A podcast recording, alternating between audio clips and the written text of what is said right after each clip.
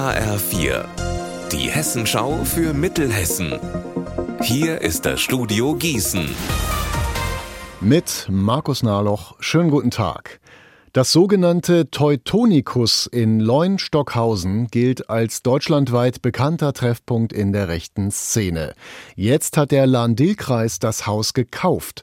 Kosten knapp 100.000 Euro. Was genau mit dem Gebäude passieren soll, das ist noch nicht ganz klar. Ein Abriss ist nicht ausgeschlossen. Der Kreis will es aber auch vielleicht vorübergehend dazu nutzen, Geflüchtete unterzubringen. HR4-Reporter Benjamin Müller, was genau ist das denn für ein Haus? Also früher war es mal ein Bistro, das Bistro Hollywood, dann ist es aber wohl von einem NPD-Mitglied gekauft worden, das dann auch später wegen illegalen Waffenbesitzes und räuberischer Erpressung verurteilt worden ist. Und das Teutonicus war auch immer wieder im Fokus von Polizei und Staatsschutz, einmal weil hier viele Rechtsrockkonzerte stattgefunden haben, zuletzt war so ein Konzert hier im Dezember geplant, das hat die Polizei dann aber mit einem Großaufgebot verhindert.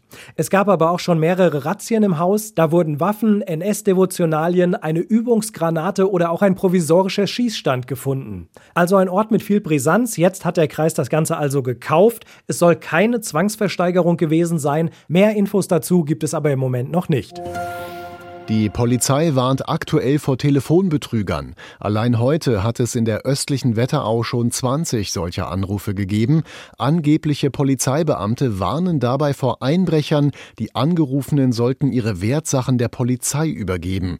Auf eine ähnliche dreiste Lüge ist gestern ein älterer Herr reingefallen, diesmal in Marburg. Mark Klug berichtet. Die Betrüger haben ihm am Telefon vorgegaukelt, dass einer Angehörigen von ihm nach einem tödlichen Unfall Gefängnis drohe.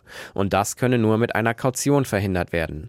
Der ältere Herr hat das geglaubt und sich zu einem Treffen überreden lassen. Gegen halb fünf gestern Nachmittag hat er dann einem jüngeren Mann in der Ockershäuser Allee einen fünfstelligen Barbetrag übergeben. Die Polizei Marburg sucht nun nach diesem Mann. Er ist etwa 1,75 Meter groß, trug schwarze Kleidung und hat ein rundliches Gesicht. Unser Wetter in Mittelhessen. Viele Wolken, hier und da Regen bei 7 Grad in Mengerskirchen und bis 11 Grad in Limeshain. Morgen wird es deutlich wärmer bis 17 Grad, es bleibt wechselhaft. Ihr Wetter und alles, was bei Ihnen passiert, zuverlässig in der Hessenschau für Ihre Region und auf hessenschau.de.